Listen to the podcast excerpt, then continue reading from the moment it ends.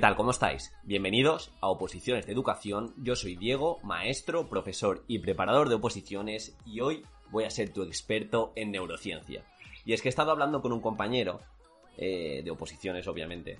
no, hemos estado hablando del tabaco y ha salido el tema de la neurociencia. Y bueno, me he dado cuenta que muchos opositores y opositoras quieren meter neurociencia, quieren meter neurodidáctica, quieren formarse en ello, pero quizá olvidan cuáles son los conceptos básicos y los conceptos, pues bueno, a tener en cuenta, de dónde viene la neurociencia, qué es la neurociencia, cuáles son sus pilares, cómo la podemos adaptar de manera general al aula. Y este podcast es un poco esclarecedor para que tengáis eh, ese punto de partida potente respecto a los opositores que va a decir, yo es que abogo mucho por la neurociencia, yo es que utilizo metodologías activas siguiendo los estudios neurodidácticos. No me estás diciendo absolutamente nada. Así que bueno, lo dicho. Aprovecho, ya que el domingo por la noche acaba, que participéis en mi sorteo de formación. Sorteo 100 euros para gastar en Amazon hasta el domingo. Eh, ¿Qué día es? 5 de julio a las 12 de la noche, es decir, prácticamente hasta el lunes. Si queréis participar, id a mi instagram.com barra preparador edufis. Y bueno, vamos, vamos a empezar. La neurociencia, ¿qué es? Coge papel y boli, muy sencillo. Conjunto de disciplinas científicas que estudian el sistema nervioso con el fin de comprender mejor los mecanismos que regulan el control de las reacciones nerviosas y del comportamiento del cerebro. Es una disciplina que se encarga de ver cómo los distintos estímulos afectan al cerebro y cómo podemos optimizar esos procesos de aprendizaje. Y vamos mucho más allá y vamos a concretar, vamos a especificar, ya sabéis que aquí oyentes y el propio Diego, un servidor, le encanta que seamos concisos entonces, neurodidáctica sirve para desarrollar y aplicar nuevas metodologías que optimicen el aprendizaje en el aula, sabiendo cómo funciona el sistema nervioso, sabiendo qué produce distintos estímulos y distintas actuaciones, vamos a optimizar y vamos a hacer que nuestro alumnado aprenda mejor. Así de sencillo. Yo creo que con el tiempo esto cambiará, porque luego tenemos un currículum que se ha de atender a muchos contenidos, criterios, eh, incluso competencias. Y muchas veces más no es mejor, sino mejor es mejor, pero dentro de la oposición sí que es verdad que hemos de encontrar ese equilibrio entre utilizar metodologías adaptadas a la neurociencia para que nuestro alumnado aprenda mejor e intentar tocar pues todas las unidades didácticas que nos pidan, eh, alcanzar los distintos criterios. Bien, dicho esto, la neurodidáctica se basa en cuatro certezas ampliamente investigadas y demostradas. Es como la base de la neurodidáctica. La primera, la plasticidad cerebral. Quiere decir que el cerebro no es algo estático, que solo aprende A y luego aprende B y solo se ajusta a una serie de estímulos. El cerebro posee la capacidad de adaptarse, como los seres humanos, vaya, a lo largo de toda su vida. Y con la estimulación adecuada se ha visto que es capaz de generar nuevas conexiones neuronales. Es decir, si utilizamos la neurociencia a nuestro favor, vemos que el cerebro está más predispuesto y más activo porque tiene mejores conexiones y por tanto también se ha visto neurogénesis, es decir, más neuronas. Un cerebro correctamente estimulado tiene una amplia ventaja respecto a un cerebro que solo es estático frente al aprendizaje. Segundo punto, neuronas espejo. Este grupo de células nerviosas de nuestro cerebro se activa cuando observamos cómo otras personas realizan una acción. Aquí entra el amplio poder del currículum oculto, nuestras actuaciones como docente. No eres lo que dices, eres lo que haces. Nos permite no solo imitar comportamientos, sino entender qué le ocurre a las personas que tenemos a nuestro alrededor. Así nuestro alumnado, cuando nos vea actuar, cuando nos vea en el patio, cuando nos vea por los pasillos, cuando nos vea cómo nos movemos, cómo nos dirigimos al resto de compañeros, cómo actuamos frente a una actividad, va a ser clave. Porque estamos mucho tiempo con ellos y esas neuronas espejo se ha visto que funcionan. Y no es opinión, me encanta esto, no es opinión, es ciencia.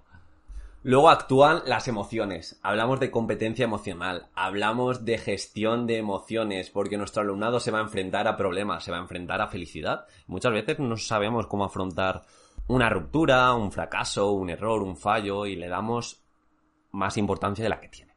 El cerebro necesita emocionarse para aprender. Sin emoción no hay aprendizaje. Por ello, todo aprendizaje ligado a las emociones será más productivo. ¿Qué quiere decir más productivo? Que perdurará mucho más en el tiempo.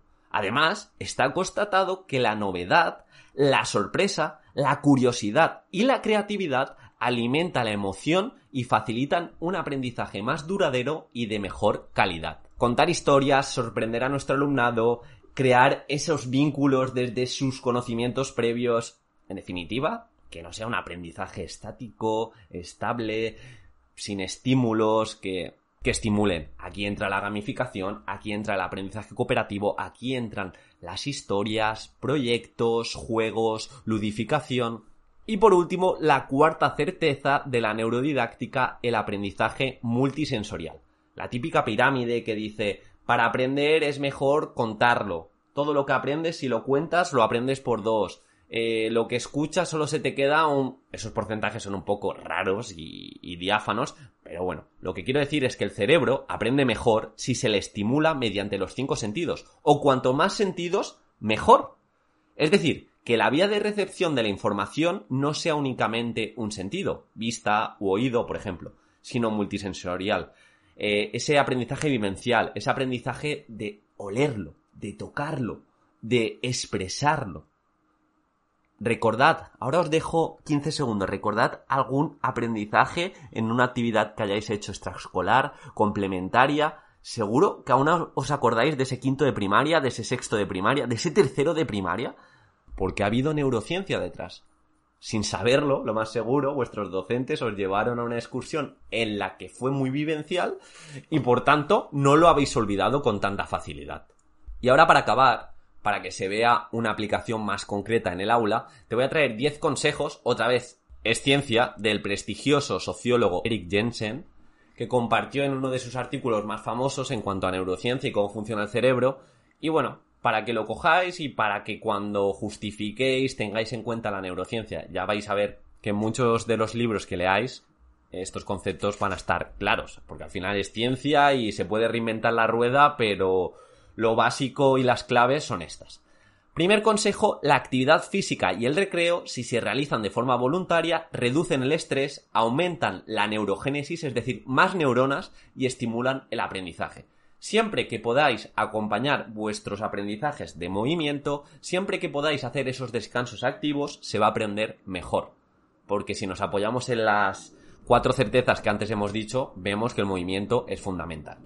Las condiciones sociales de los alumnos influyen en su vida escolar y en sus resultados académicos. No solo somos lo que leemos, sino también somos lo que experimentamos. Vamos a ver nuestro alumnado cómo se mueve, qué tal en su casa, qué tal se relaciona, antes de intentar que aprenda contenidos por aprender, está cómodo en clase. César Bona siempre dice, hacer de las escuelas un lugar donde los niños quieran ir.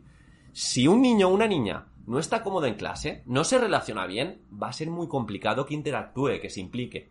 Vamos a atender también esas condiciones sociales. Tercer punto, el cerebro es un órgano plástico por lo que se puede inducir la neurogénesis a través del desarrollo de habilidades cognitivas y emocionales. Vamos a valernos de contenidos quizá no tan específicos de las emociones para ver cómo se gestiona la frustración, para ver cómo se gestiona el éxito, para ver cómo se gestiona la ayuda mutua y cómo te sientes cuando ayudas a una persona a alcanzar un objetivo que quizá tú ya lo hayas alcanzado. Todo esto no simplemente va a hacer que todo el mundo aprenda y se lleve buenas experiencias, sino que el propio alumno que va más adelantado se sienta más competente y experimente esas bonanzas de, de la ayuda. Vamos a otro punto. El estrés agudo y crónico tiene un impacto negativo tanto en la conducta como en el aprendizaje. Épocas de exámenes, si hacemos hincapié en la importancia de un examen y un día típico. Épocas de mucha presión, de mucho estrés. Tenerlo un poquito está bien dentro de la hormesis, pero si lo alargamos en el tiempo, se ha visto que el estrés produce enfermedades, produce todo tipo de patologías. Vamos a intentar no enfocar lo que enseñamos para el examen, sino enfocarlo para el aprendizaje. Quinto punto, cada cerebro es único y madura de forma diferente. Individualización, ¿por qué? Porque nos lo dice el currículum, no, neurociencia. Por lo que se debe ofrecer una educación diferenciada en función de las habilidades e intereses de cada alumno. Está claro que hay unos contenidos comunes, pero hemos de tener siempre la puerta abierta a que cada alumnado, dentro de lo que le gusta, se desarrolle al máximo. Actividades de refuerzo, de ampliación, gestionar ocio, gestionar tiempo libre, trabajo interdisciplinar, trabajo coordinativo con las familias. Y pasamos a este punto que a mí me encanta. El más no es mejor, sino mejor es mejor. El exceso de contenidos y los tiempos de enseñanza largos saturan la memoria dificultando los procesos de aprendizaje. Cada X tiempo se ha visto que no se puede concentrar una persona más de 30 minutos, más de 35 minutos. Hemos de cambiar el patrón, hemos de movernos, hemos de hablar, hemos de, interactuar, de decir ideas, de levantarnos y dar un pequeño paseo, de hacer un pequeño descanso activo. Exceso de contenidos, aunque nos lo marque el currículum, hemos de contemplar que más no es mejor. No pain, no gain, no. No pain, more gain. La formación artística. Hmm, David Bueno, en una de las charlas que os recomiendo para el BBVA, eh, lo dice. Música, educación física, artes plásticas tienen un impacto positivo en el aprendizaje, tanto en las habilidades cognitivas como en las emocionales y sociales. ¿Por qué? Porque son las áreas más vivenciales que hay. Ahora en el confinamiento, muchos de los niños, muchos de los adolescentes necesitaban moverse, necesitaban crear, necesitaban esa música para animarse. Por favor, no lo descuidemos. Matemáticas, castellano, perfecto.